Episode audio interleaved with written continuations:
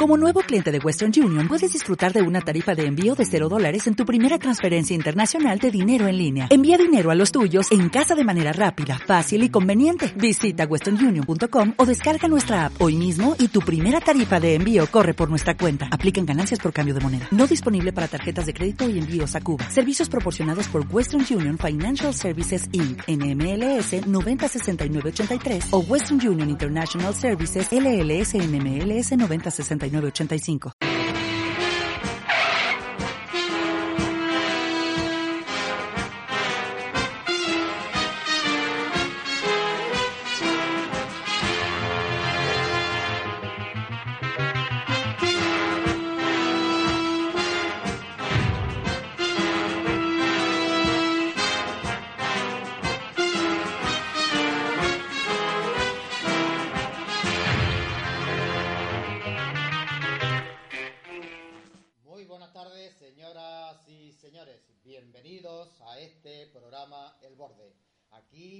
985. casa en mínima FM 97.9 de hoy lunes 20 de octubre del año 2014. Bueno, sean ustedes bienvenidos y bien hallados, como siempre comentamos aquí, para que puedan disfrutar de más o menos una hora de programa en directo.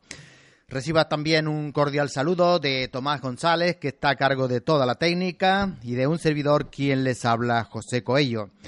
Bueno, hoy es el día después de toda esta tormenta y de toda esta tromba terrible de agua del día de ayer domingo, aquí sobre todo en la isla de Tenerife. Se tenía previsto, se preveía que, o se pensaba, se pronosticaba incluso de que la isla más afectada sería la isla de La Palma. Sin embargo, no ha sido así. Ha sido la isla de Tenerife la más afectada por esta borrasca en altura, por esta gota de aire frío y también la, isla de La Gomera y el Hierro, aunque también en La Palma ha llovido un poco, pero ha sido mm, más bien mm, escasas las lluvias que han caído allí. Bueno, de todas maneras, de, todo esto vamos a hablar dentro de un ratito. Vamos a saludar a Tomás, que lo tenemos al otro lado, en lo que es enredado en toda la técnica. Seguramente que ayer hubieron problemas aquí técnicos y eh, posiblemente la emisora no pudo salir en antena pues mm, durante algunas horas, como le pasó al resto de todas las emisoras, porque eh, o, a casi todas, porque mi esposa en la casa estaba buscando ayer eh, emisoras de radio para escuchar y la mayoría no se escuchaban.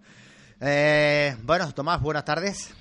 Muy buenas tardes. ¿Cómo lo ha pasado? ¿Cómo lo ha ido? Bueno, un pasadito por agua, por truenos, por relámpagos, por, todo. Mm. Eh, sobre todo, pues con mucha preocupación en, todo momento por lo que para que no se volviera a repetir otro 31 de marzo. Y luego, pues eso, esperando que no, no sucediese nada, que todo estuviera bien.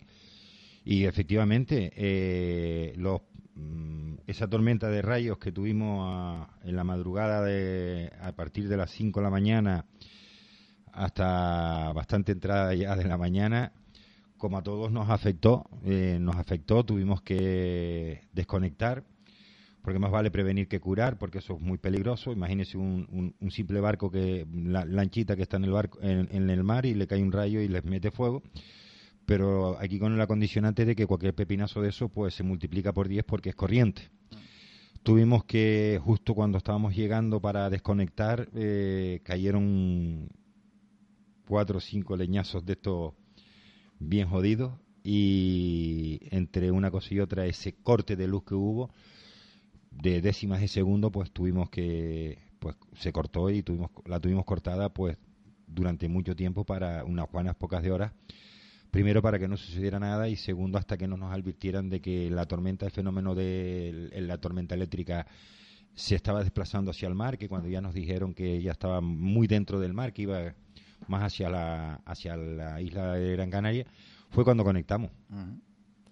Bien, eh, pues de eso vamos a hablar ahora dentro de un momento, pero primeramente vamos a recordarle los teléfonos a nuestros siguientes, Tomás. Pues sí, nos pueden seguir llamando a nuestros teléfonos habituales al 660-216444. Yo sé que estamos teniendo problemas.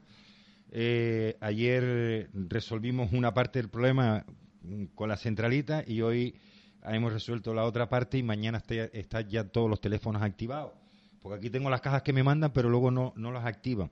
Pero ayer no fuimos nosotros, ni no hay que echar la culpa.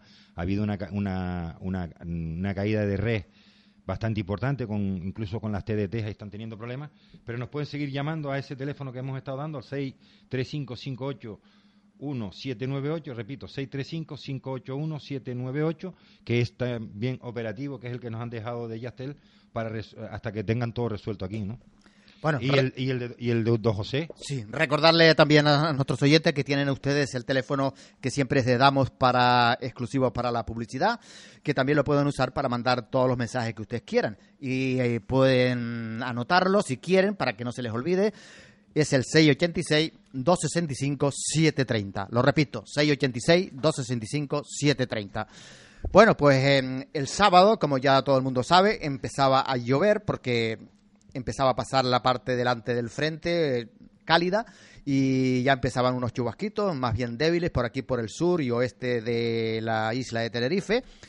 Pero ya lo que es en la madrugada del domingo, como se había previsto, como se había pronosticado, pues eh, empezó aquella terrible tormenta eléctrica, una de las mm, tormentas más importantes que se han registrado aquí en los últimos años, y donde se habla de que inclusive en esa madrugada, mm, entre la madrugada y también las primeras horas del domingo, hasta las una, las dos de la tarde, pues eh, pudieron haber caído alrededor de 6, 7 mil rayos.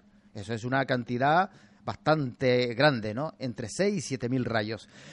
Bueno, eh, empezó a llover también de madrugada el domingo, eh, con unos aguaceros ya más o menos fuertes. Luego hizo una parada en las primeras horas ya de la mañana del domingo. Y luego a partir de las ocho y media, las nueve, empezó a llover ligeramente. Y creo que a partir de las nueve y media, las diez, es cuando empezó ese terrible diluvio, esa terrible tromba de agua. Eh, que afectó mayormente a zonas de costa, no tanto, también llovió bastante en zonas de medianía y cumbre, pero mm, fue más hacia la costa que hacia las medianías. Afectó más a la zona del Valle Wimar y Santa Cruz que inclusive a la zona más al sur. Es verdad que también llovió en, en, en, eh, sitios como Guiaisora y Los Cristianos y por ahí, pero fue en menor cantidad que lo que hizo eh, en todo este Valle Wimar y también en Santa Cruz. Bueno, eh, las cantidades pluviométricas que tenemos aquí del valle, pues en la parte baja de Igueste, donde tenemos un pluviómetro por la zona de la Capitana, pues ahí recogimos 91 litros entre el sábado, el sábado llovió muy poquito, eh, entre el sábado y el domingo recogimos 91 litros por metro cuadrado. En la parte alta de Igueste, en los campos, y ya le estaba comentando yo antes que en las zonas de medianía llovió un poco menos, pues ahí recogimos 57 litros por metro cuadrado. Pero ya digo, en la zona de costa, porque la capitana y la zona del fuerte está en zona de costa, ya casi pegada al mar, pues recogimos 91 litros por metro cuadrado. Hay quien habla de cantidades superiores en el municipio de Candelaria, no sé si por la zona casco y por ahí hablan de cantidades superiores a esa, inclusive superiores a 100 litros por metro cuadrado, no sé si eso es cierto o no, pero en Santa Cruz eh, la cifra oscilan... 106. Sí, no, y hablaron hasta 120 también. Sí, pero bueno, la media fue, los cálculos todos estaban en 106. La verdad que en Candelaria vamos a fiarnos de ese eh, medidor que usted nos acaba de dar, que es más o menos la media. Eh, eh, estamos hablando, oscilaban eso entre 92 a 100, estamos hablando en Candelaria. Sí. Pues estamos en esa media, ¿no? sí. Mm, la verdad es que que bueno, se entiende también de que la, la zona de medianías esté por debajo, que está en 57 litros. Es verdad que atacó mucho más de medianías hacia abajo. Sí. Y luego en la zona sur, pues sí, en las Américas, eh, Guía y Sora y, Santiago del Teide. Y aquí pues fue todo desde un poco, mm, desde el área metropolitana, eh, Santa Cruz, La Laguna, del un poquito más arriba la cuesta hacia abajo eh, en menor medida ya de la laguna hacia, hacia el norte y todo pues fue, curiosamente fue hacia, hacia el lado de, de Santa Cruz, ¿no? Lo que está clarísimo es que fue una tromba de agua impresionante también en muy poco tiempo, porque estamos hablando entre nueve y media hasta las doce o la una, eh, que es cuando ya empezó a acampar, y la verdad que es mucha lluvia para en tan poco tiempo. Sí, fue eh, la, media, don José, bueno, la media no, lo que eh, estuvo lloviendo que fueron mm, intensamente, intensa, no tensa como dicen algunos, intensamente fueron tres horas, fueron tres horas y... Donde, se, donde se pasó Canuta, ¿no? Sí, sí. En- Bien, en, muchos, ahora- en muchos lugares se pasó Canuta. En muchos lugares se pasó Canuta.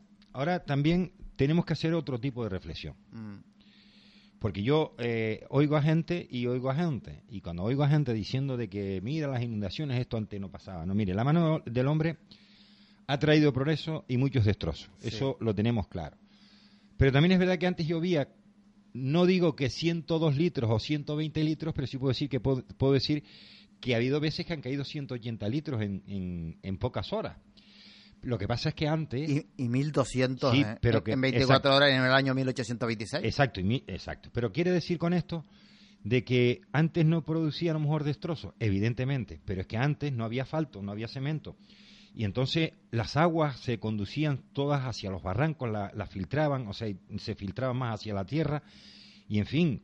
Pero es que ahora mm, por todos lados hay asfalto y por todos lados hay cemento y todas las azoteas Claro. y todos lados. Y entonces, claro, eh, todo va hacia abajo y desgraciadamente lo que está en la parte baja, en costa, es quien está sufriendo pues todo.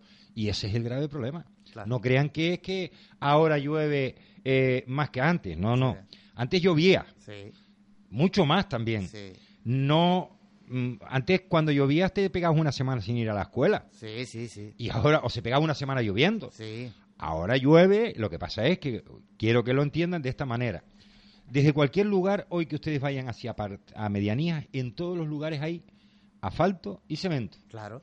Y el agua antes se iba para barranquillos, para barranquitos, para barrancos, para menos barrancos, para un lado, para otro. Para la finca se la Para iba la finca, tragando poco a poco, una aquí, Hoy allí. no. Claro, Hoy no, hoy todo corre, hoy todo corre. hoy todo corre. Y, va claro, llega un momento que confluyen todos en el mismo lugar. Claro, Y esos son nuestros. claro. Y los que sufren son la, la, la gente que vive en las zonas muy bajas, ¿no? Bueno, eh, estarán preguntando a qué se debió tanta lluvia.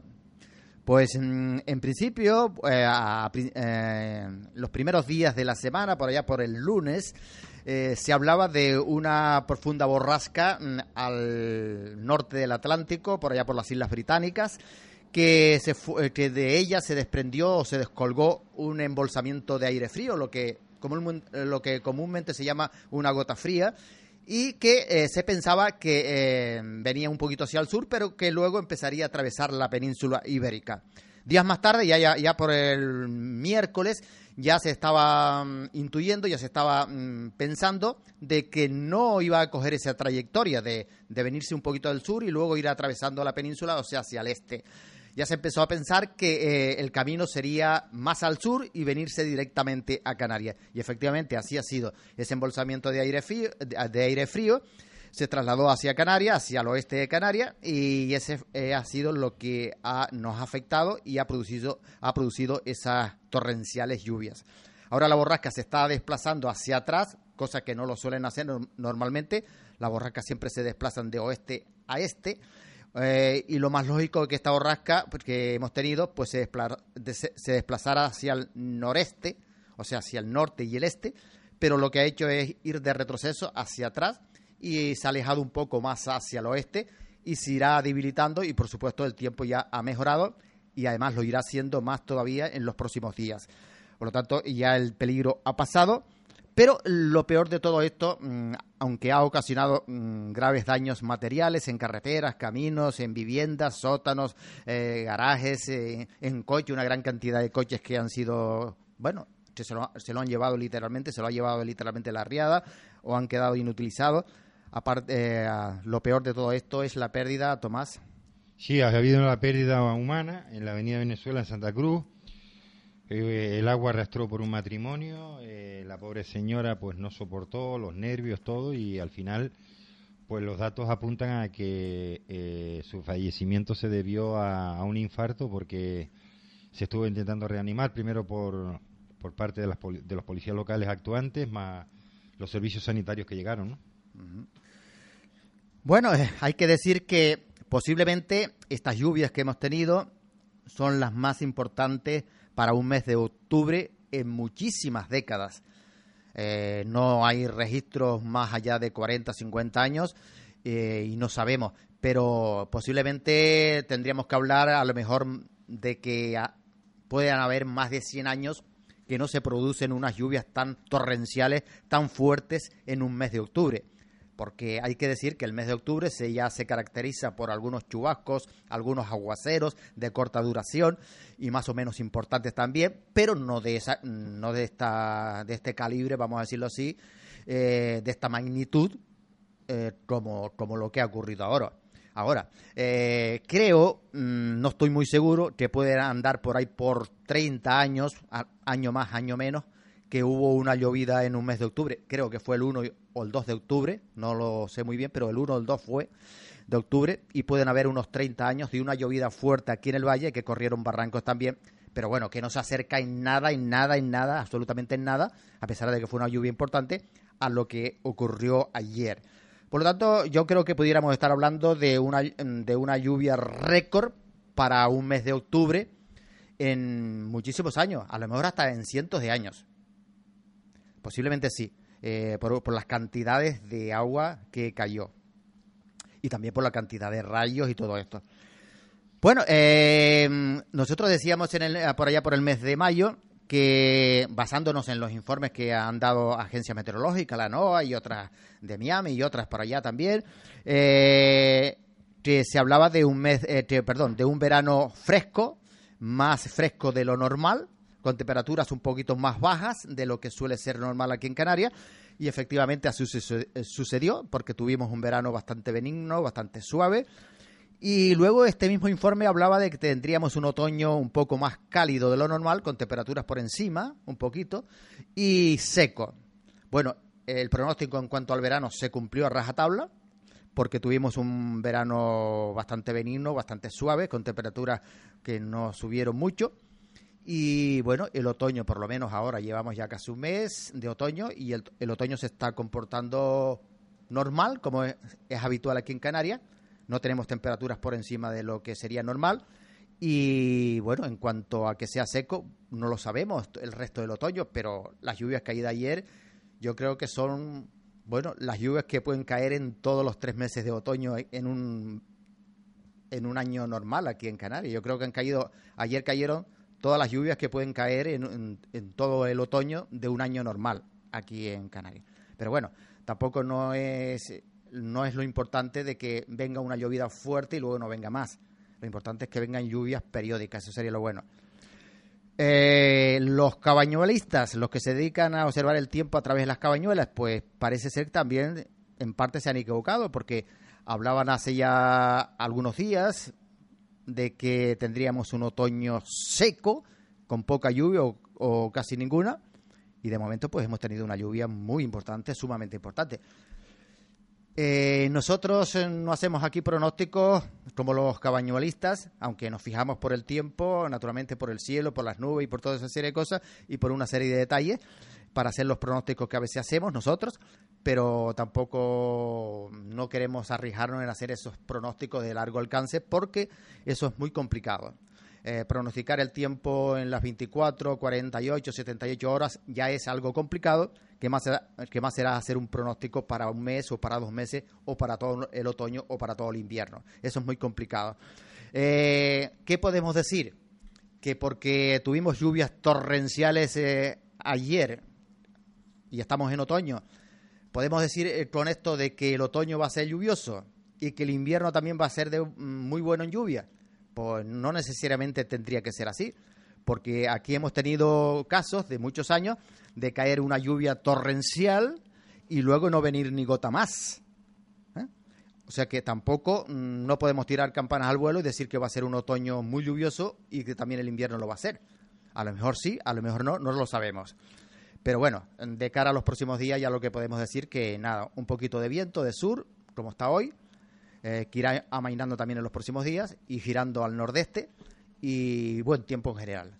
Tomás, ¿algún detalle más? Sí, estoy aquí buscando esos datos que esté de los datos meteorológicos en Tenerife y la verdad que eh, son un poquito... A ver si nos los va dando. Bueno, lo que está claro es que desde el primer día usted pronosticó aquí lo que iba a pasar, no el viernes, no el sábado, sino el sábado última hora, pero sí la noche del sábado, el domingo y el domingo. También hay que reprochar a las agencias meteorológicas y a quienes nos alertan de que mm, todo el mundo se ha estado quejando hoy que sí, que se dijo que alerta, pero no se dijo qué tipo de alerta.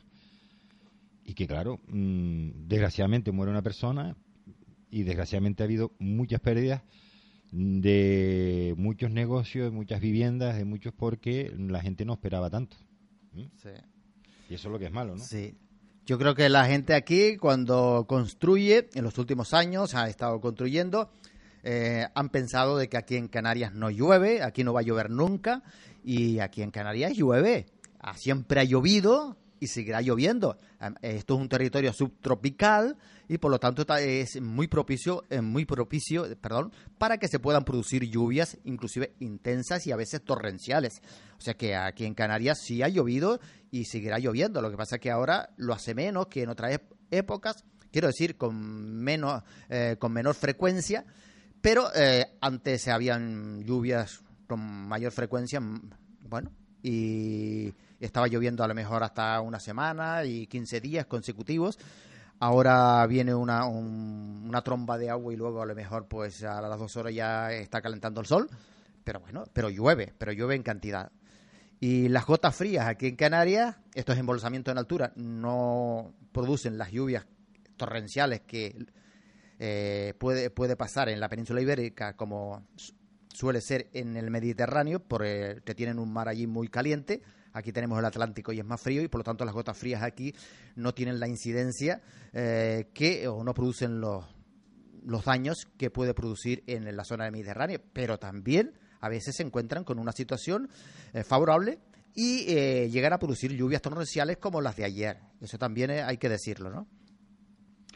Bueno, pues vamos a pasar, Tomás, eh, porque tenemos muchas cosas por aquí. Vamos a pasar a ver si usted tiene las efemérides por aquí, las palabritas canarias de nuestro léxico.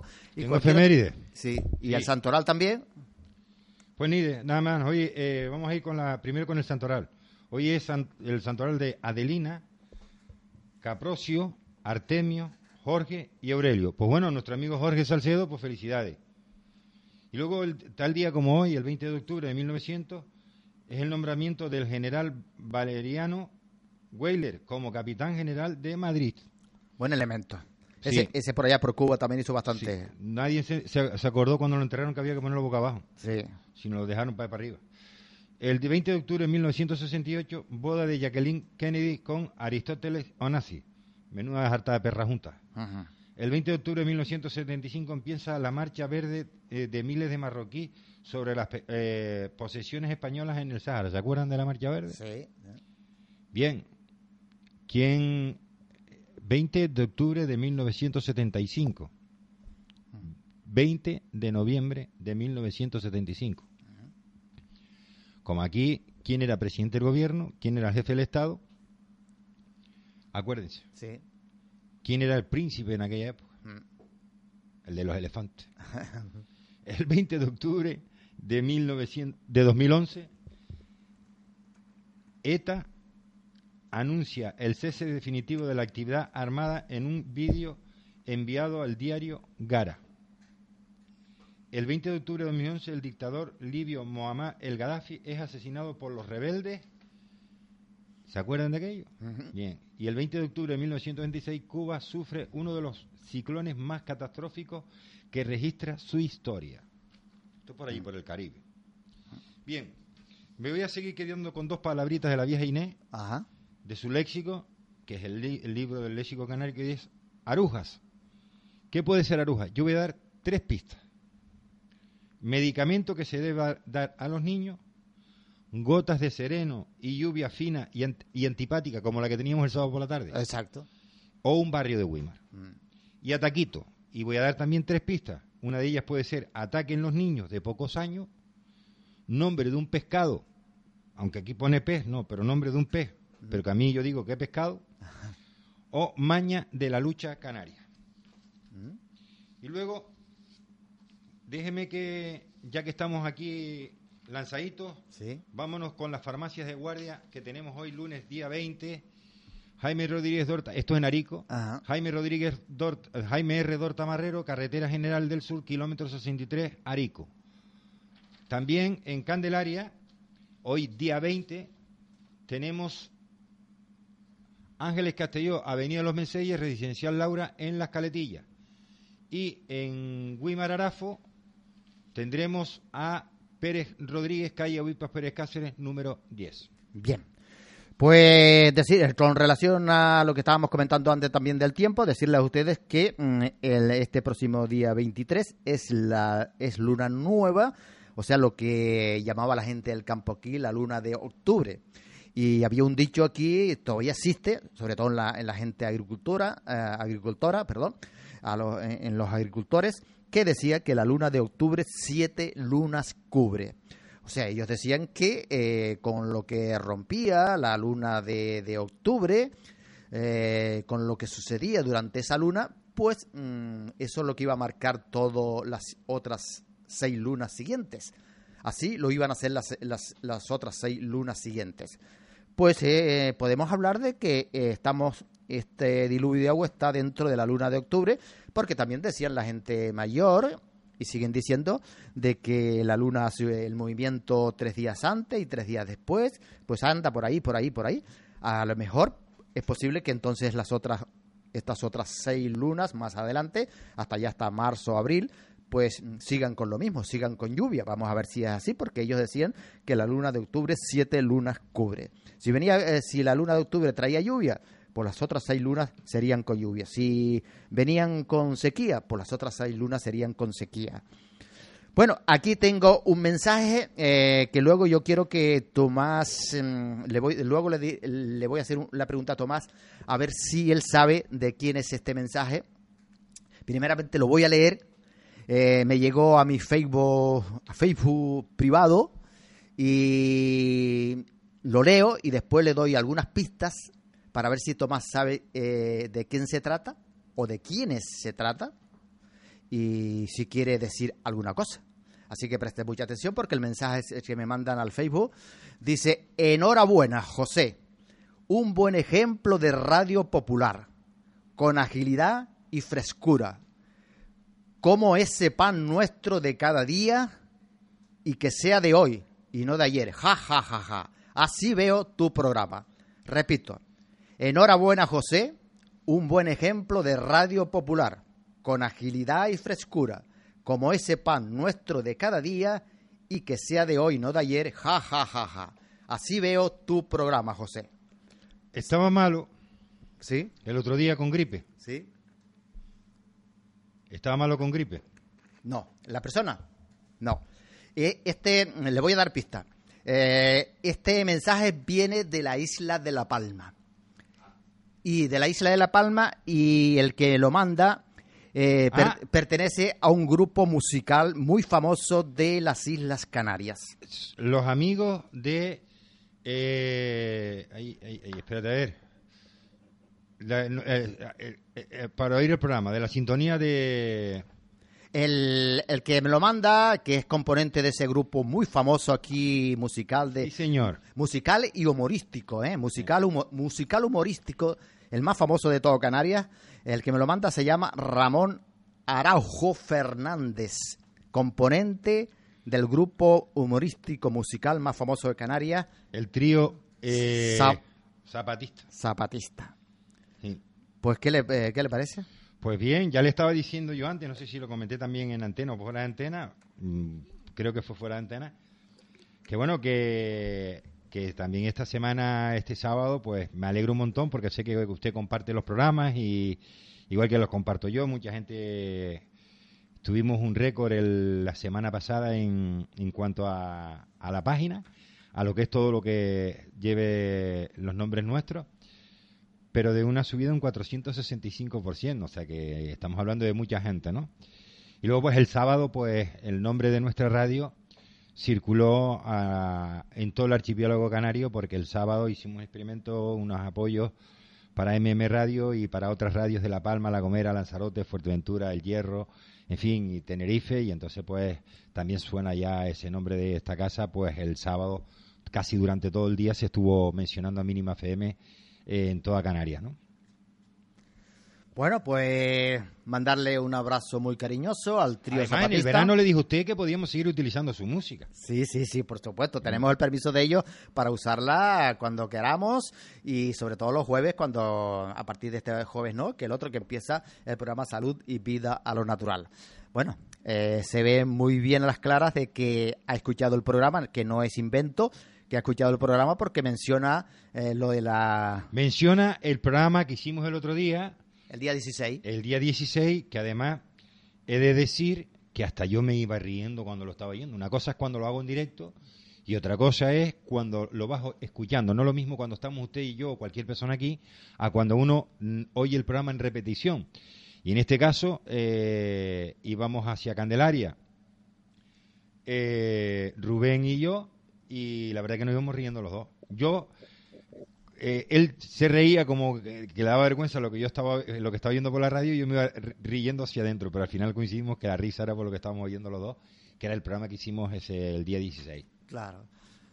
Pues muy bien, eh, vamos a, entonces a seguir, vamos a comentar algunas preguntas que tengo por aquí también y adivinas y todo esto, porque estamos también haciendo un concurso, lo hace el bar-restaurante El Alpende en Barrancondo frente a la gasolinera Pecan.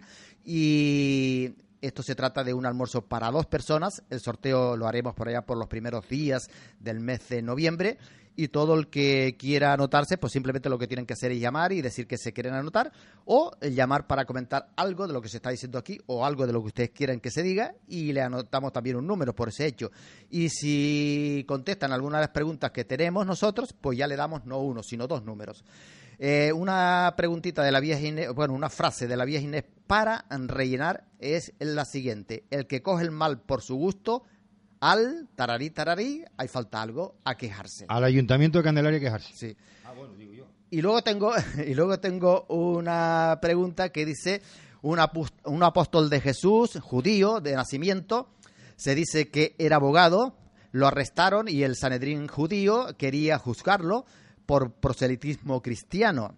Él se planta ante el tribunal y le dice al tribunal, yo, como soy ciudadano, tengo la ciudadanía romana, apelo a César, o sea, Roma. Pues, eh, como, como digo, como tengo la nacionalidad, pues pe- apelo allí.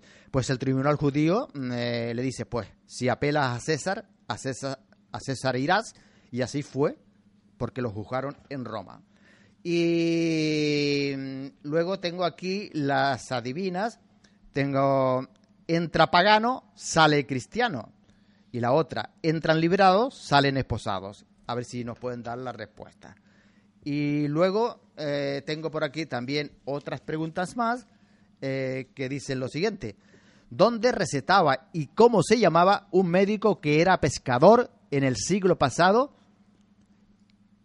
¿Dónde recetaba? Y bueno, y, en, en qué pueblo recetaba este hombre? ¿Cómo se llamaba? Inclusive si nos quieren decir de dónde era, porque no era canario, pues también nos viene bien.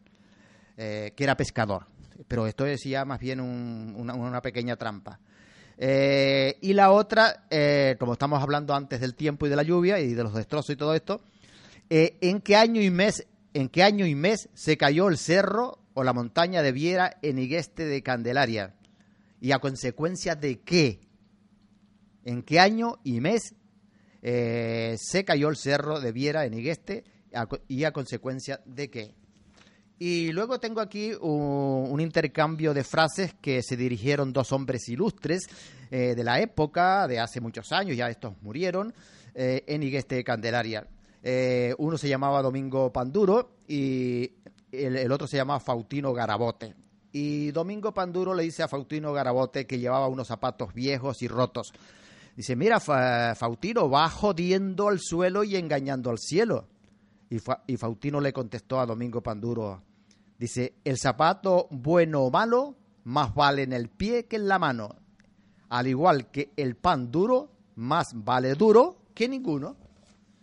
Y luego tenemos eh, los desastres naturales de todos los tiempos, bueno, desde la conquista hacia nosotros, hacia nuestro día. Ya hemos llegado hasta el año 1713 y continuamos con el año de 1741, donde nos habla que en ese año de 1741 hubo una sequía extrema en las islas, eh, sobre todo en el Hierro, con la bajada de la Virgen en rogativa. A partir de ahí la Virgen bajaría cada cuatro años. Eh, 1766, temporal de Reyes, el 6 de enero, lluvias torrenciales durante tres días.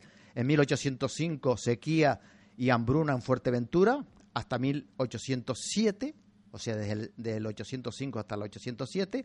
En 1811, plaga de langosta en todo el archipiélago. En 1832, fuerte sequía en Lanzarote y Fuerteventura hasta, mil, hasta 1846, o sea, desde el 832 a 1846. Y en 1846, plaga de langosta eh, que desembocó en un hambre terrible en todas las Islas Canarias. Y en el año de 1848, huracán de viento y agua en La Palma. Pues seguimos los próximos días. Bueno, eh, Tomás, eh, vamos a ver si usted está preparado antes del intermedio musical para la clase de la Universidad del Doctor Manchado Rebusno.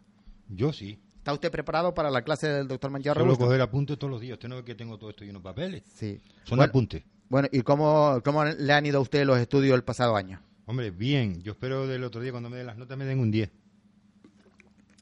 Tengo que decir que en el último examen de religión y historia sagrada no le salió muy bien, ¿eh? Pues yo vi a la gente riéndose. Sí. Usted ha acudido a todos los... a- Suelo, suelo, no faltar. Suele no faltar, bueno. Bueno, pues hoy vamos a tener eh, física, examen de física del cuerpo humano y vamos también a tener eh, un examen sobre zoología. Uh. ¿Qué le parece? ¿Le parece bien que comencemos con física? Vamos con física porque a mí me encanta también la zoología. Bueno, pues la primera pregunta. ¿Para qué sirve el dinamómetro? Pues para medir los muelles. ¿Está, ¿Usted está seguro de eso? Sí, sí. ¿Para medir? Los muelles. ¿Sí? Sí, señor. ¿Pero qué? ¿De los muelles de qué? De... Los muelles donde aparcan los barcos. Ah, ¿sí? Sí. Bueno, mm. bueno. bueno. Eh, pues vamos con la pregunta número dos. Eh, propiedades de los cuerpos. Las propiedades de los cuerpos, pues mire, la comprensibilidad, la igualdad y la naturalidad. Eso es. Sí, Eso es las propiedades de los cuerpos. sí, la comprensibilidad, la igualdad y la naturalidad. ¿Usted escuchó bien las clases cuando se dio? Sí, señor, yo apunto todo. Sí. Bueno. Pues la número tres. ¿Cómo se, llama, eh, ¿Cómo se llaman los cuerpos que no dejan pasar la luz? Son los cuerpos que tienen mucha salud. Eso no deja que entre la luz. Son los cuerpos que tienen mucha salud. Ah, eh, ¿Usted está seguro de eso? Bueno. Pues me parece que por lo que estoy viendo, usted en física no, no está muy allá, ¿eh? Me parece. Bueno, pero vamos, vamos con el cuerpo humano. Pri- eh, primero, ¿qué, eh, ¿qué músculo separa interiormente el tórax del abdomen? pues lo, lo separa Aranjuez, Toledo y Talavera de la Reina. Eso mismo. Sí. Bueno, bueno. Eh, Ahora verá. sí. Esta le va a encantar. Sí. Aquí tengo que sacar un 10 fijo. Mm. ¿Qué? La que me va a preguntar ahora. Sí. Eh, ¿Por qué medio de músculos llevamos la cabeza hacia atrás? Por el externo, cleido, masto y dedo. Repítemela porque no he escuchado nada. O, o no he entendido nada. Usted me habla de músculo, ¿no? Yo le he preguntado a usted, ¿por medio de qué músculo llevamos la cabeza hacia atrás? Pues por el externo, el cleido, el masto y el dedo. O el leido, masto y dedo. Como más le guste a usted. Cleido, masto y dedo. Yo me parece, me parece que usted ha acudido a otra clase y no ha sido a... Pues mira a ver entonces quién es el que da las clases. Bueno, pues vamos a... ¿A usted le gustan los animales? Me encanta. Y el ¿Sí? pescado más. Ah, bueno, pues vamos con una clase de zoología. ¿Qué animal tiene las patas igual que las de las cabras? El pez. ¿El pez? Sí, ¿Sí? sí, sí, sí. sí. Bueno, bueno. Eh, hábleme usted un poquito de los anfibios, por favor. De Los anfibios de la tierra. Sí. Pues son vertebrados que pueden vivir indistintamente en la tierra y en el cielo. Además respiran. Sí. Sí. Son vertebrados que pueden vivir indistintamente en la tierra y en el cielo. Y además respiran. Sí. Respiran por los pies. También. Sí. Sí, señor. Bueno. Eh, ¿Escribe usted el nombre de un animal doméstico? El hombre. Ah, el hombre. Sí. Ajá. Ese es un animal doméstico. Y bien domesticado. Ajá. Bueno, pues voy a hacerle la última pregunta de zoología. Hábleme usted un poquito de las aves, por favor. Pues las aves tienen el cuerpo cubierto de escamas. La lechuza pertenece al grupo de las premolares. Las aves tienen el cuerpo cubierto de escamas. La lechuza pertenece al grupo de las premolares. Bueno, pues terminamos. Eh, yo creo que aquí le va a pasar como el del otro día, porque me parece que no va a sacar muy buenas notas. Pero bueno, eh, ya, le, ya, le pasaré. Vamos a ver. Vamos a ver.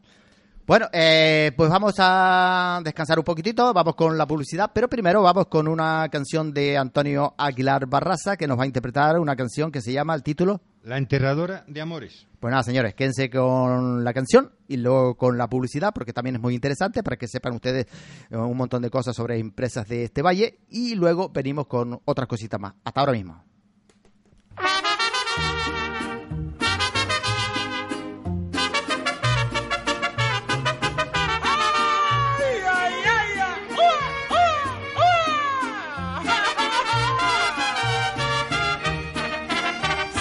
La ven, quémela en leña verde.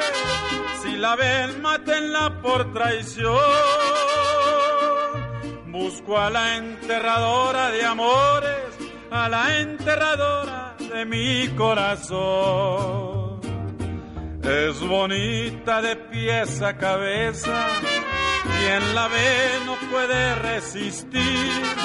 Quien la abraza, la adora y la besa, sin la enterradora no puede vivir. Pelo negro, pestañas rizadas, cara blanca y un negro lunar. Enamoran sus dulces miradas, de la enterradora se deben cuidar. Si la ven, quemenla en leña verde. Si la ven, mátenla por traición. Ando en busca de la enterradora, de la enterradora de mi corazón. ¡Ua! ¡Ua! ¡Ay, mujer, traías clavo y martillo!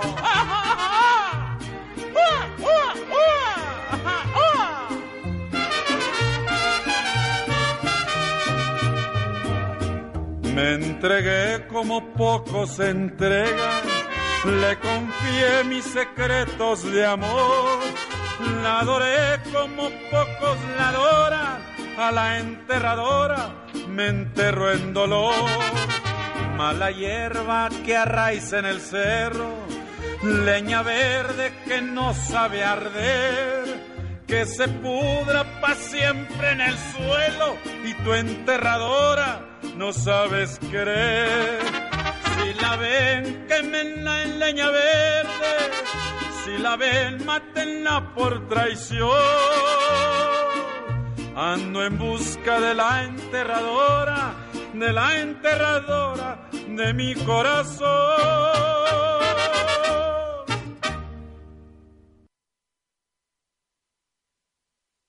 Para comprar calidad, precios y atención con amabilidad, La Frutería, Avenida Marítima número 159, frente al Hotel Tenerife Tour. Todo en fruta, verdura y hortaliza, desde la huerta a su mesa. Nuestro objetivo es la calidad, nuestro compromiso los precios. Recuerda, La Frutería, en las caletillas. Nuestra satisfacción es verte sonreír. Clínica Oris Dental. Todos los tratamientos odontológicos en un solo centro. Atención personalizada. Nos adaptamos a cada caso contando con un equipo de profesionales especialistas y las últimas tecnologías en Clínica Oris Dental garantizamos la máxima calidad al mejor precio. Cita previa en el teléfono 922 58 35 87. Estamos en Candelaria, calle Los Príncipes, junto al Centro Cultural. En Oris Dental volverás a sonreír. Cita previa en el 922 58 35 87. Buena parte de la felicidad del ser humano está en tratar de conseguir una buena salud tanto para el presente como para el futuro. El Volario La Cabaña le ayudará en esta apuesta, con sus productos en dietética en general, plantas medicinales de todo tipo, nutrición deportiva, perfume y esencia, con el asesoramiento de Toñi, riguroso y responsable. Ahora, con nuevo horario para atenderle mejor, de lunes a viernes de 9 y media de la mañana a 9 de la noche y sábado de 9 y media de la mañana a 3 de la tarde. Estamos en el centro comercial Hiperdino local 15. Polígono Industrial de Wimar, con fácil aparcamiento. Teléfono 922 50 66 21. También nos encontrará en Facebook. Recuerde, Herbolario La Cabaña, el de las buenas mañas. Para conservar y mantener una excelente salud presente y futura, no hay lugar mejor. Herbolario La Cabaña.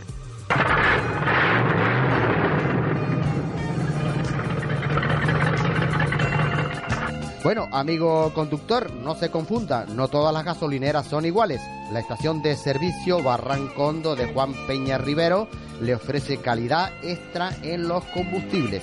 Gasoil microfiltrado para una larga vida de su motor. Lo último y lo más avanzado de la tecnología moderna. La gasolinera más antigua de Tenerife desde el año de 1926. Fundadores de Pecan en el año de 1995. La atención más esperada de Juan y Carlos. Venta de hielo, refrigerante y aceite. Y los mejores precios. Recuerde, estación de servicio Barrancondo de Juan Peña Rivero a su servicio. Con los teléfonos 922 50 91 44 y 609 72 78 82. Estación de servicio Barrancondo a su servicio. ¿Piensa construir, reformar? ¿Necesita algo de una ferretería? Piense en Ferretería La Cruz Colorada, en Igueste de Candelaria. Todo en materiales de construcción y ferretería en general, con la mejor calidad, la mejor relación, calidad y. Ferretería Cruz Colorada, Manuel Pineda González, calle Cruz Colorada, número 53, Carretera General del Sur, Candelaria, con el teléfono 922 50 24 32. Por calidad, precio y atención esperada, Ferretería Cruz Colorada. Horario de lunes a viernes de 8 a 6 de la tarde. Los sábados de 8 a 2. Domingos de 8 a 2. El mejor bar-restaurante del Valle lo tenemos en Las Caletillas. Bar-restaurante El Risco, Paseo Graciliano, en Las Caletillas, Candelaria. Todo en comida típica canaria, potaje de berro, especialidad en pescados, camarones, carnes y el mejor vino del país. Comida internacional, mojitos cubanos, toda clase de bebidas, incluyendo el tequila mexicano. Precios asequibles, atendido por verdaderos profesionales. Los viernes noche, actuación de grupos musicales. Restaurante El Risco, Las Caletillas, Candelaria. No deje de visitarnos. Estética Mayra. Todo el mundo de la estética con las técnicas más avanzadas. Pedicura, manicura, tratamientos faciales con aromas naturales, tratamiento antiedad, reafirmante, masajes relajantes, depilación masculina y femenina, tratamientos especiales de los pies para personas mayores.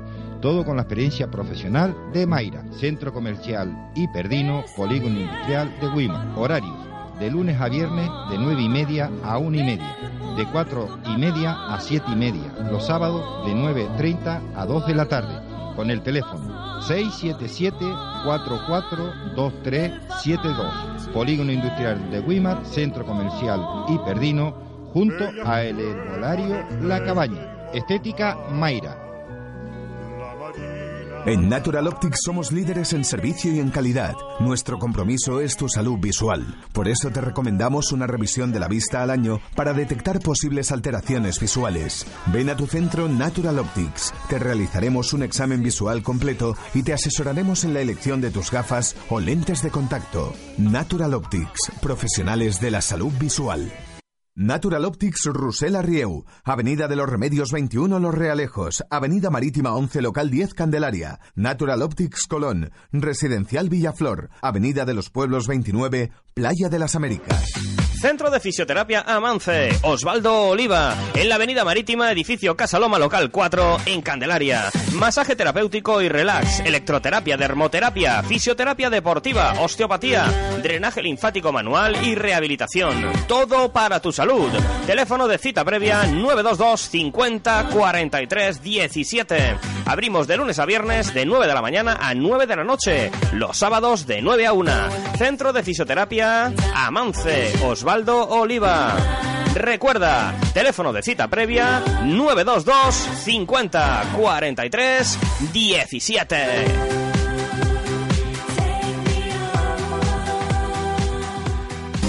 ¿Dónde, conseguimos los mejores profesionales y el mejor equipo médico bucodental? Pues a Clínica Dental Jesús Oliva Hernández. ¿Dónde? Pues en Avenida Santa Cruz, número 52, B, segundo C, en Wimar, con el teléfono 922 51 1808. Revise su boca con regularidad. No se olvide que la boca es la entrada de muchas infecciones para el resto del cuerpo. Los mejores profesionales y la última tecnología médica al servicio de una boca y un cuerpo sano.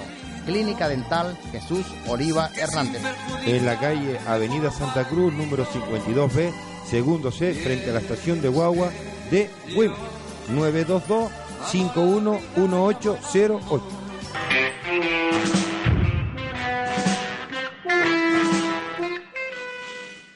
Pues nada, señoras, aquí estamos de nuevo con todos ustedes en este programa del borde. Y bueno, eh, estamos esperando a que ustedes también eh, interactúen con nosotros, participen y nos llamen o nos manden mensajes y colaboren con nosotros contándonos todo lo que ha pasado, todo lo que ha sucedido en este fin de semana y también pues eh, todo lo que ustedes quieran que se sepa y se oiga a través de estas antenas y también para participar en el, en el concurso, en el sorteo que vamos a hacer a primeros días del mes de noviembre del bar-restaurante El Alpende en Barrancondo frente a la gasolinera Pecán, que eh, se trata de un almuerzo para dos personas. Bueno, eh, vamos a dar una buena noticia que quizás ustedes ya conocen por otros medios de comunicación, y es que la señora Teresa Romero, mm, auxiliar de enfermería, que está hospitalizada o ha estado hospitalizada y sigue hospitalizada por eh, la enfermedad del ébola que contrajo al estar en contacto con esos pacientes que vinieron de África, pues la buena noticia es que ya, por lo visto, ya no padece la enfermedad, o sea, ya ha vencido a la enfermedad, al ébola. Esto es, sí es una buenísima, maravillosa, estupenda noticia, la verdad que de la cual yo creo que se alegra todo el pueblo español, por supuesto y no solamente el pueblo español, sino de otras personas de otros lugares de la Tierra. Esta señora ha vencido el ébola.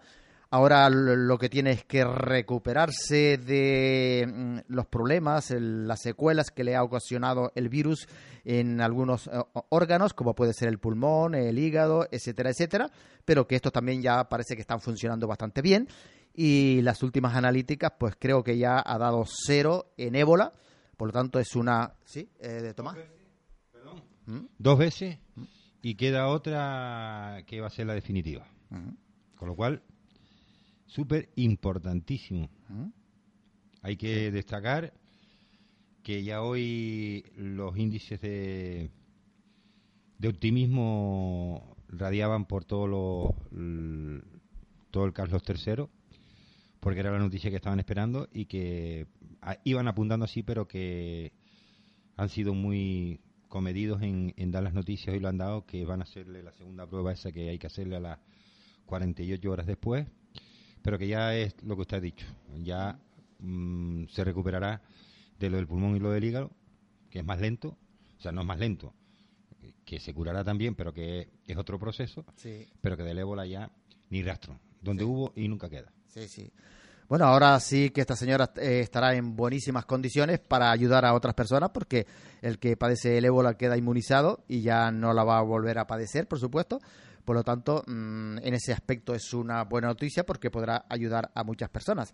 Eh, así que nos alegramos bastante, de verdad. Eh, quedan algunos ahí en cuarentena eh, como medida preventiva, como es el esposo todavía está ahí, pero que ya creo que ya hoy o mañana ya se le cumplen los, días, es que debe estar allí. Y ya si el, último test pues da negativo, pues... o sea, en este caso sería positivo, Sí, mm, los que están por prevención, como son las peluqueras, los de las ambulancias, el marido, eh, la compañera, mm, tienen que esperar ya los últimos resultados también, pero que bueno, que todo va positivamente. Pero luego hay un, de un grupo que no nos acordamos. De ese grupo no nos acordamos. Sí. Ellos terminan, los que están en observación y los que y, lo que, y ella ellos terminan y luego el grupo que ha estado directamente en contacto con todos, el proceso de ellos eh, de cuarentena sigue hasta que cumplan los días. Que no se hablará de ellos, evidentemente. Sí, correcto. Pues el brote de legionela en Cataluña se ha cobrado pues 10 vidas, hay 10 muertos. Ahora yo le digo a usted, creo que el otro día sesgadamente hablamos de este tema, don José. Sí. Por aquí saltó el ventilador. El otro día, usted lo dijo y según lo estaba diciendo usted, llegó gente del otro programa y le felicitó por su postura y la forma de defender el tema que fue el tema del perro. Estamos hablando y satanizando, hablando y satanizando a un gobierno, a una ministra, bueno, a todo el mundo. ¿Y por qué no hablamos de que el primer caso de legionela en Cataluña fueron cuatro y ya van diez muertos y aquí los medios de comunicación, las redes sociales, ni pu? ¿Y si montamos un guirigay por un perro? Con mucho respeto lo digo, pero Sí. un guirigay por un perro. Queremos fusilar al gobierno y a los médicos y a todos los que hablaron por el caso de Teresa y no somos capaces de dar un grito por esas 10 familias que han perdido la vida. Nadie ha dicho nada.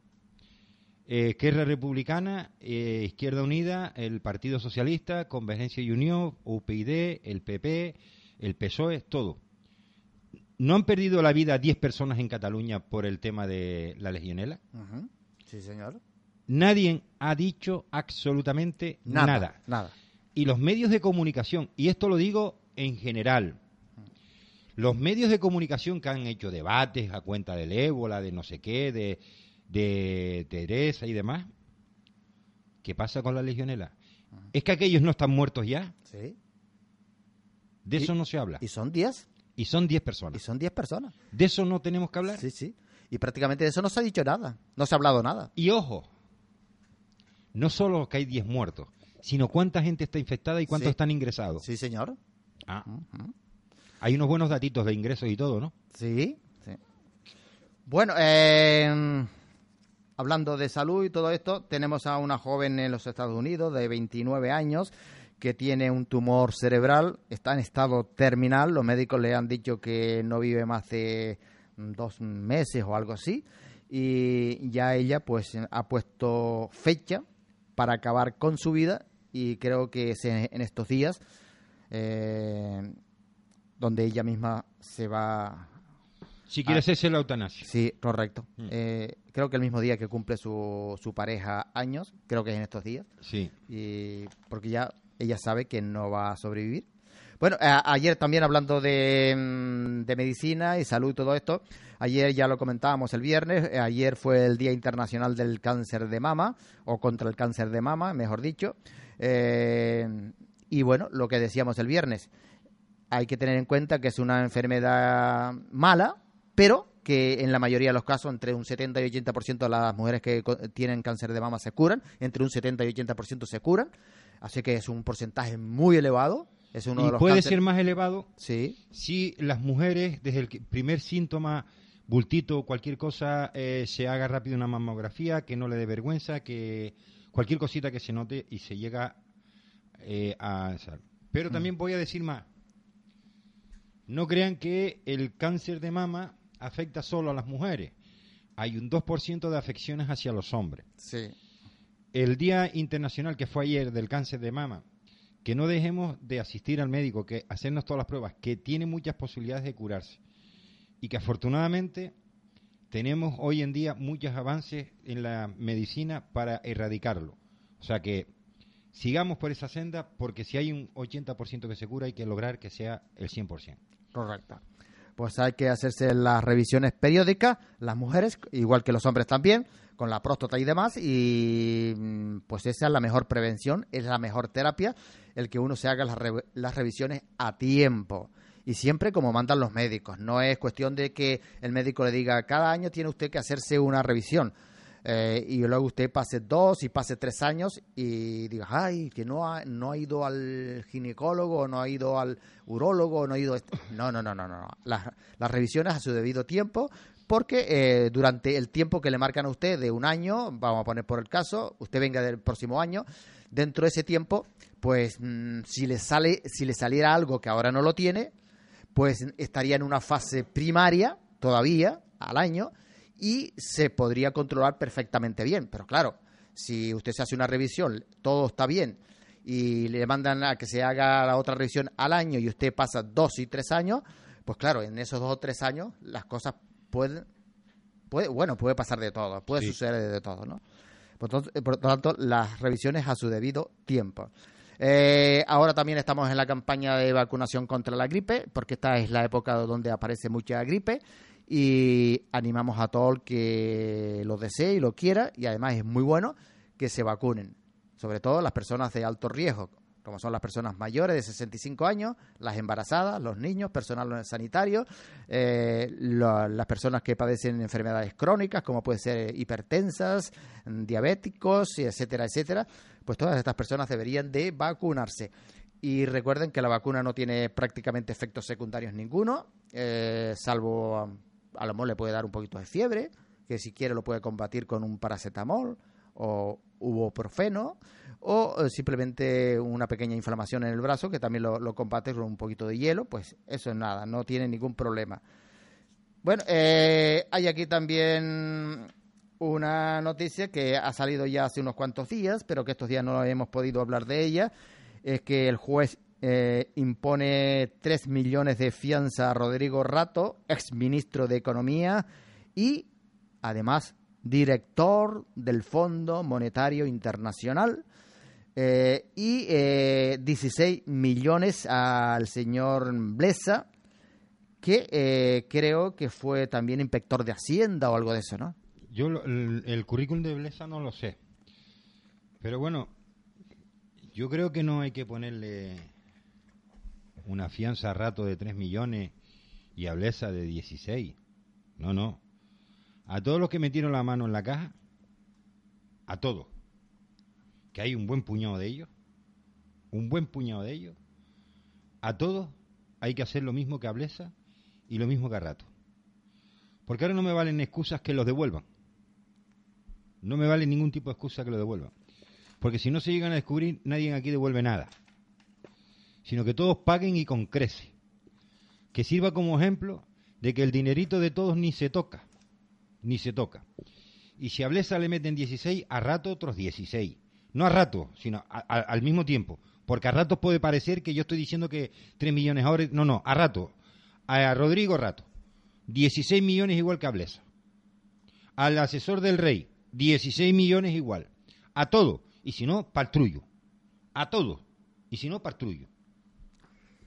Bueno, yo lo he dicho un montón de veces, Tomás, lo he dicho un montón de veces. A mí me parece una vergüenza lo de esta, lo de este país, lo de este, lo de, lo de la justicia de este país, eh, que un señor como Blesa, ahora mismo le impone el juez 16 millones de fianza, que presuntamente, igual que Rodrigo Ratos y otros, y otros presuntamente han robado, han estafado a un montón de preferentistas, a, un montón de, de, de ahorristas y que estén en la calle prácticamente de rositas.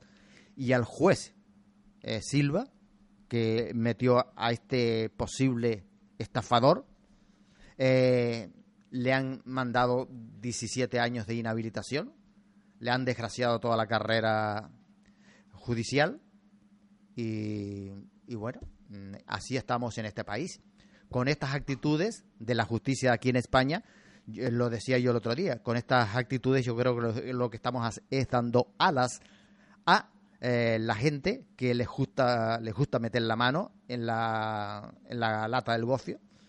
Y porque como ven que no hay justicia, que en este país no hay justicia, porque a cuántos ahorristas que durante toda su vida, con sudor y lágrimas, han, han ahorrado un dinerito para tenerlo para su eh, tiempo de jubilación y se lo han robado, se lo han mamado, se lo han quitado, pero se lo han robado de una forma... Ojo, don José, sí. que acaba de saltar otra noticia. ¿Mm?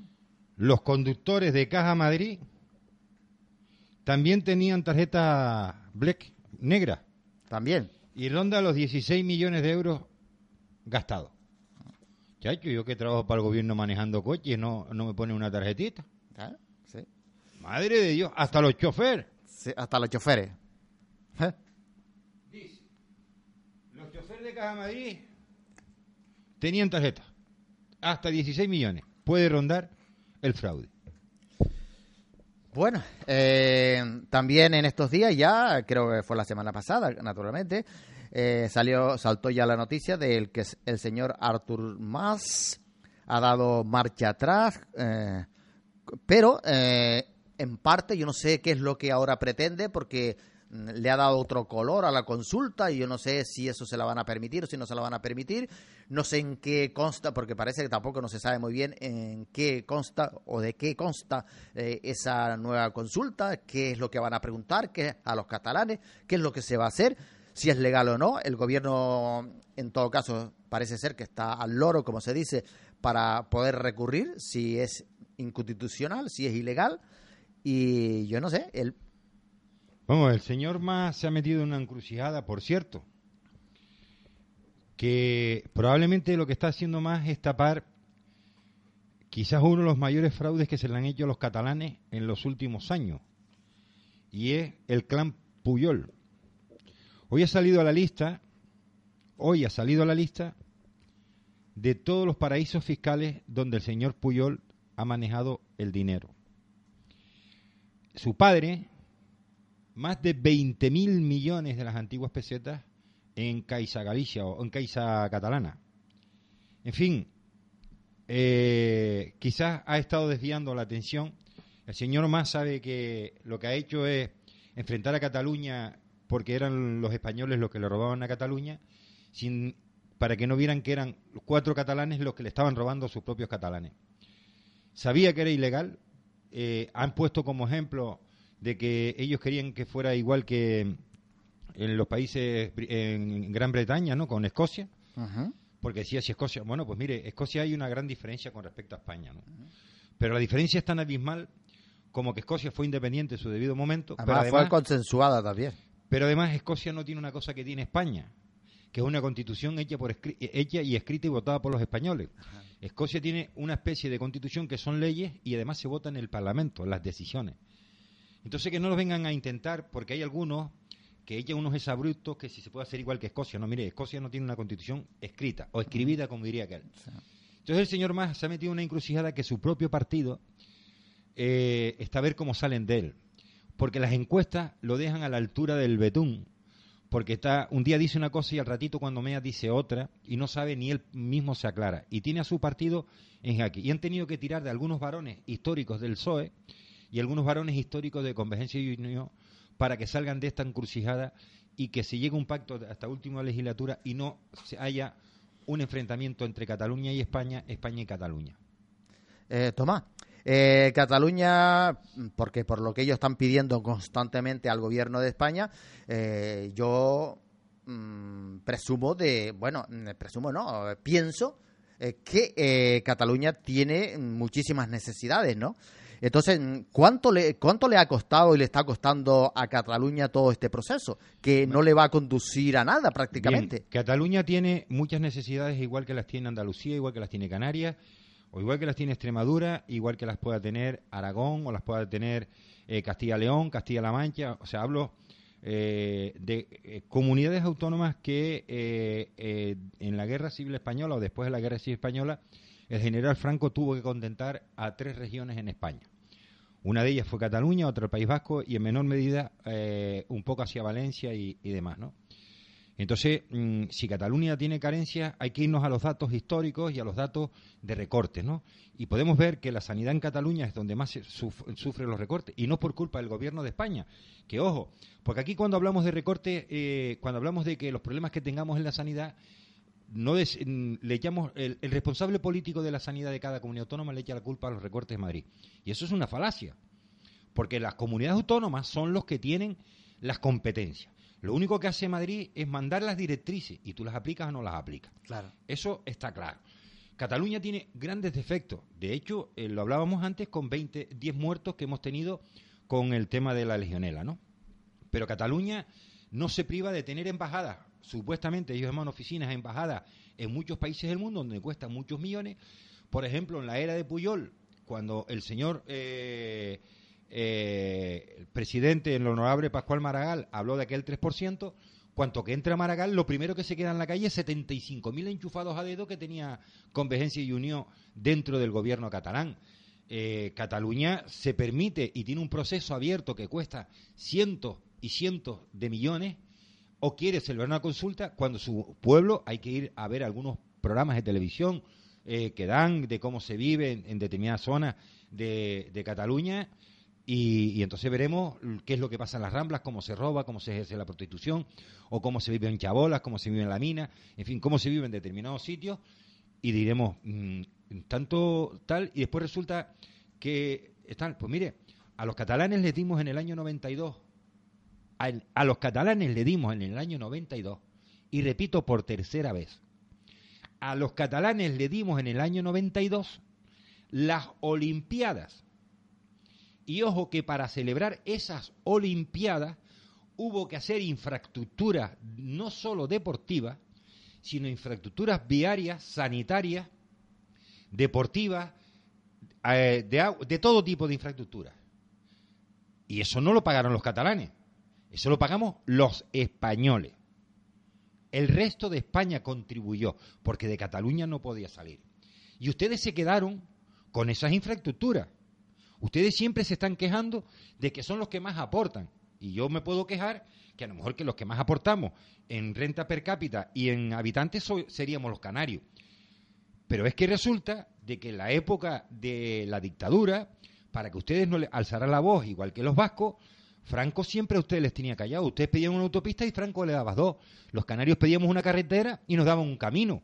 Los andaluces pedían una carretera y le daban un camino. Pedíamos un, hospital y nos daban el centro de salud, el de Igueste, como hospital. O pedíamos una línea aérea y nos ponían Iberia los últimos aviones. O pedíamos una línea marítima y nos ponían un barracudas que nos servía para navegar y tardamos 72 horas para llegar a Cádiz. Eso es muy cierto. Entonces, nosotros no teníamos transportes públicos que nosotros pagábamos, al igual que ustedes, para contribuir a tener la red ferroviaria que tenían ustedes en España, paga con el dinero de los canarios, entre otros, igual que la gente de Baleares. Ustedes tenían autopistas, incluido de peaje, y las pagábamos los canarios, como los de Baleares. Ustedes tenían eh, hospitales que mientras hay hospitales y universidades, nosotros teníamos una, teníamos por ejemplo en Tenerife, teníamos un hospital que era semi-privado porque era del Cabildo, hasta que lo cogió la comunidad autónoma y teníamos la residencia La Candelaria. Y nosotros aquí no podíamos protestar porque si protestábamos nos ponían una cosa muy pequeñita. Por lo tanto hay que hablar de la historia y cómo se ha invertido en un lugar y cómo se ha invertido en otro. Y Franco lo que, bien, lo que supo hacer muy bien es tener al sur de España eh, con, el, yugo en la, en la garganta por ejemplo, con todo el sur, como era Andalucía, como era Extremadura, como era Canarias o Canarias, Andalucía, Extremadura, me igual el orden, porque de ahí está que llevamos 20 años de retraso con el resto de España, no solo los canarios, sino también los andaluces y los extremeños. Sí, señor, ciertamente que sí.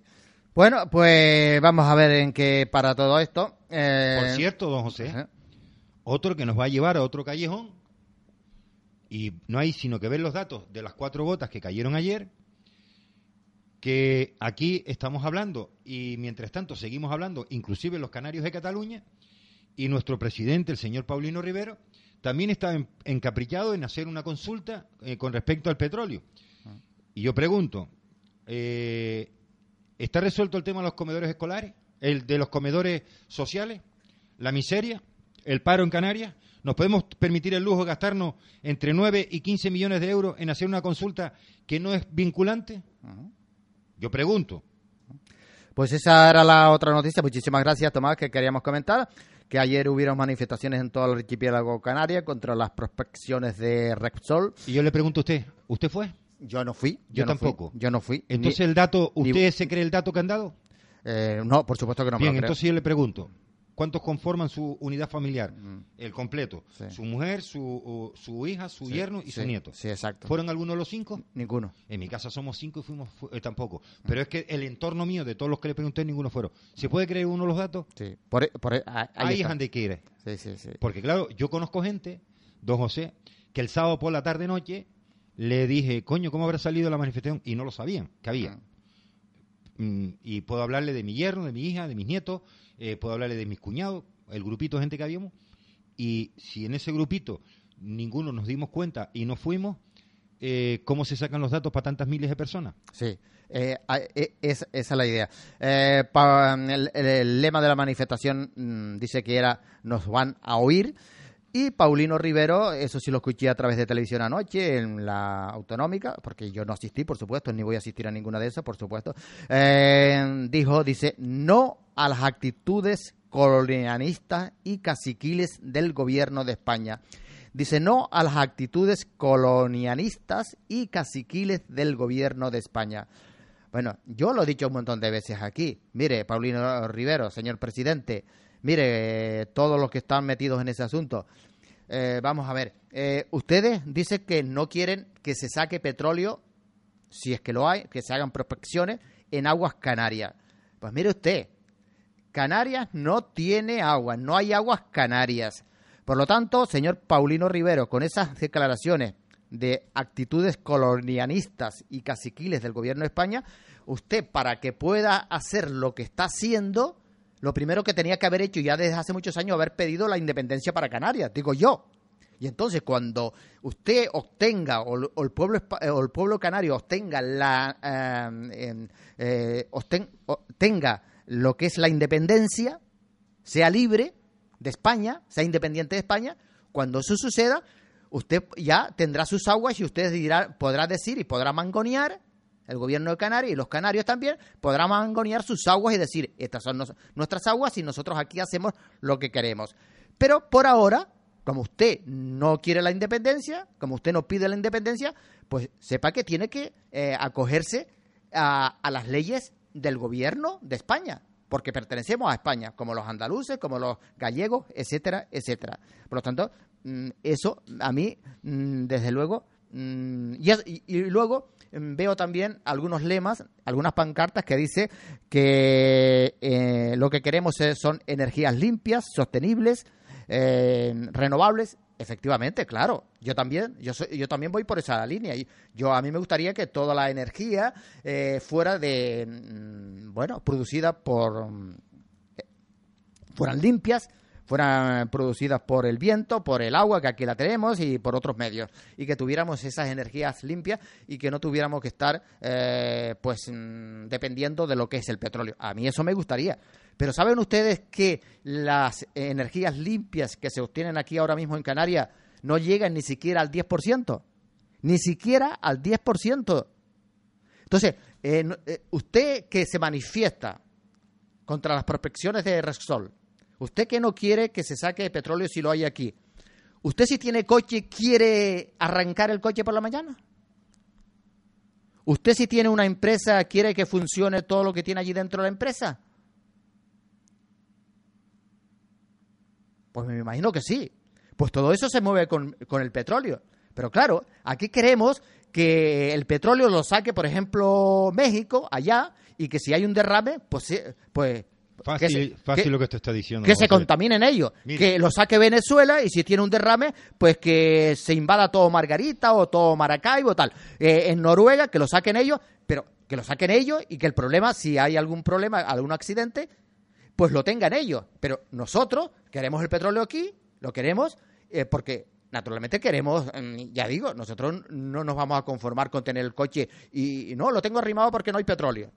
Bueno, diga usted algo. A ver, don José. Pero yo no he visto a ninguno de esos, ni incluido a Paulino Rivero, diciendo que no quiere que pase por las aguas canarias los más de 6.000 buques que pasan de bandera de conveniencia y que nadie dice absolutamente nada. Pero luego la gente que pide, queremos energías limpias, le voy a poner dos casos. Y mm, no voy a dar el nombre porque no estaría bien. Mire, se intenta hacer un polígono eólico en una zona muy cerca de aquí. Una zona muy cerca de aquí. ¿Sabe quién dice que no? Los ecologistas. Los ecologistas. ¿Sabe quién dice que no? Los animalistas. Claro. Porque las aves tropiezan y se matan. Ajá. Los ecologistas porque ensucian el paisaje. ¿Eh? Claro, claro. Que se pongan de una vez, que se pongan de una vez de acuerdo y hablen con claridad. El señor Paulino habla así del petróleo. Y yo le pregunto, habla de colonia. Mire, yo usted, mientras usted fue diputado nacional Y mientras usted se ha sentado a comer y ha compartido Messi Mantel con el Partido Popular, cuando tenía pacto con el Partido Popular, no llamaba usted colonial al Partido mm, Popular y ustedes han gobernado y cogobiernan con el Partido Popular en muchos lugares. Pero yo les pregunto, ¿cómo puede usted hablar de colonialismo? A usted llegó un tipo, le engañó, le hizo un Consejo de Ministros especial para Canarias, le ofreció 25 mil millones de euros y usted no ha puesto el grito en el cielo porque el señor Zapatero le engañó como una colonia. Pero mire, no se trata de una colonia, señor Rivero, se trata de la realidad. Y si nos vamos a las hemerotecas, veremos que muchos de los suyos que están diciendo no al petróleo, incluido su vicepresidente del gobierno y toda la casta que con usted se sienta en ese consejo de, gobierno chico o ese consejo de ministros chico, muchos han dicho en titulares de prensa hace años sí y cuanto antes mejor, porque eso enriquece a Canarias. Se puede cohabitar turismo con mm, petróleo como en otros lugares del planeta. ¿Qué pasa? ¿Será que podría ser de que a lo mejor en el reparto de los beneficios del petróleo entra en primer lugar las islas, después los ayuntamientos y el tercero el gobierno, y que se reparte equitativamente y no a capricho o merced de una comunidad autónoma como él quiera tener los beneficios? ¿Será por eso? Digan la verdad de una puñetera vez a la gente, digan la verdad a los ecologistas que sean honrados y honestos, porque ustedes protestan y dicen todo no pero son los primeros que tienen un teléfono móvil para llamar por el móvil para que les llamen por el móvil. Pero claro, la antena al lado de su casa no. Pero al lado del vecino, entonces no protesta. Mira, aquí no ponga usted un polígono eh, de, molinos de, viento porque enfea el paisaje. Los animalistas porque matan las aves. Eh, entonces, ¿qué hacemos? Nos comemos unos a otros. Mire, está claro que en la sociedad unos tienen unas cosas y otros otras. Unos tienen beneficio de, por ejemplo, nosotros todos nos beneficiamos del municipio de Arico porque es quien recibe nuestra basura. Nosotros todos nos beneficiamos del municipio del Rosario porque es donde guardan a nuestros presos. Toda la isla de Tenerife se beneficia de Candelaria y de Granadilla porque es donde están las centrales térmicas que producen la luz. Entonces, unos tienen que tener una cosa, otros tienen que tener otra y de algún lado tal. No somos perfectos, pero mientras no se pueda ser perfecto, hay que buscar soluciones. Y como bien decía don José, todos queremos pellizcar la pared, que se nos encienda la luz, abrir la puerta, coger un vaso de agua fría, pero todos también queremos movernos y meter una llave y que arranque el coche. Nos gustaría tener nosotros carreteras eh, de tierra que no fueran con pinche, que no fueran asfaltadas. Claro que ya estaríamos protestando, ¿verdad? Pero eh, eh, ese pinche, ese petróleo, eso que venga de otra parte. Aquí no. Queremos tener luz, ¿verdad? Pero para tener luz también eh, hay que depender del petróleo.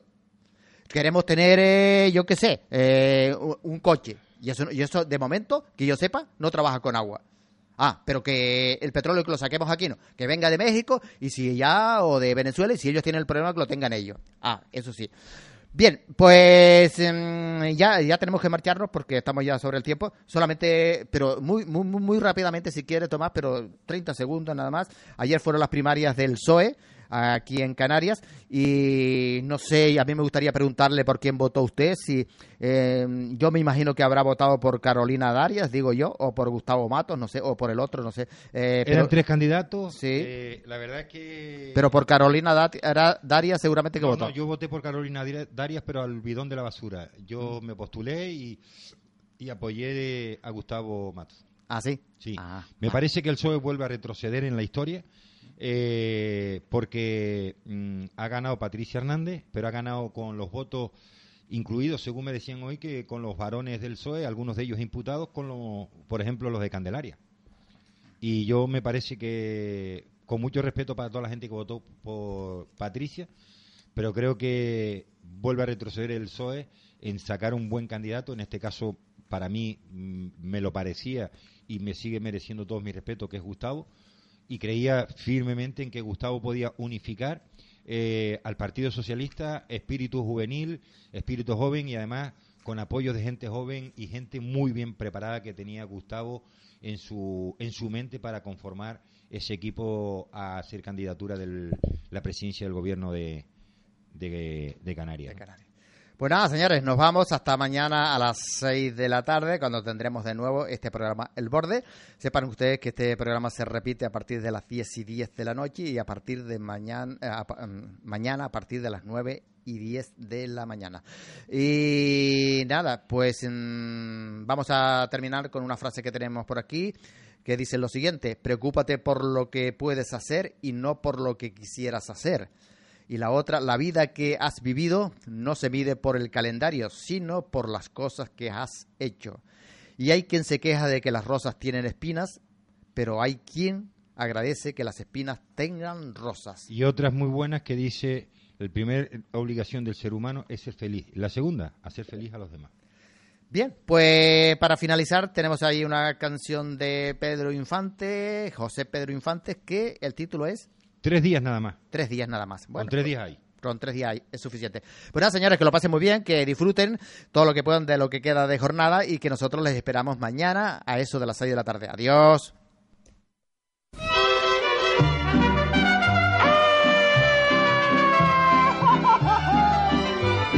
Compadre, tengo tres días sin ver a la condenada.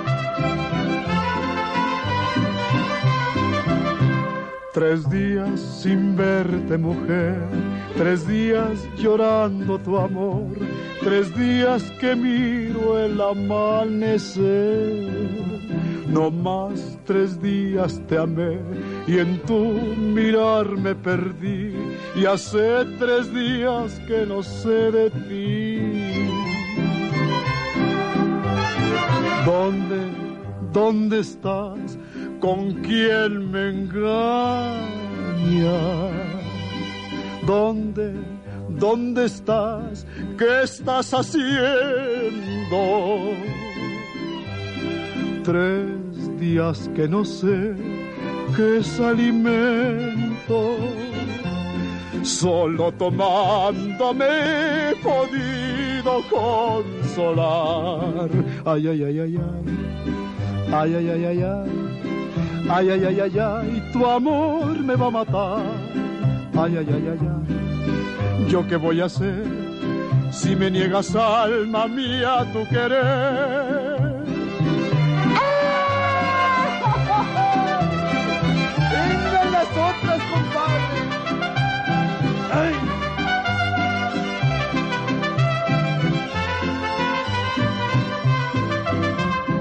¿Dónde, dónde estás? Con quién me engaña. ¿Dónde, dónde estás? ¿Qué estás haciendo?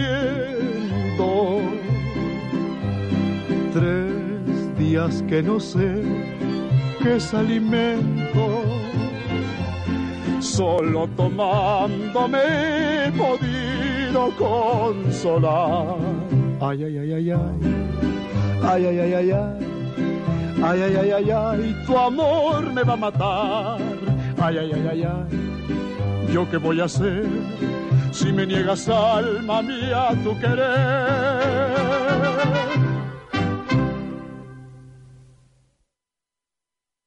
Mínima FM no se hace responsable de las declaraciones y opiniones vertidas en este programa.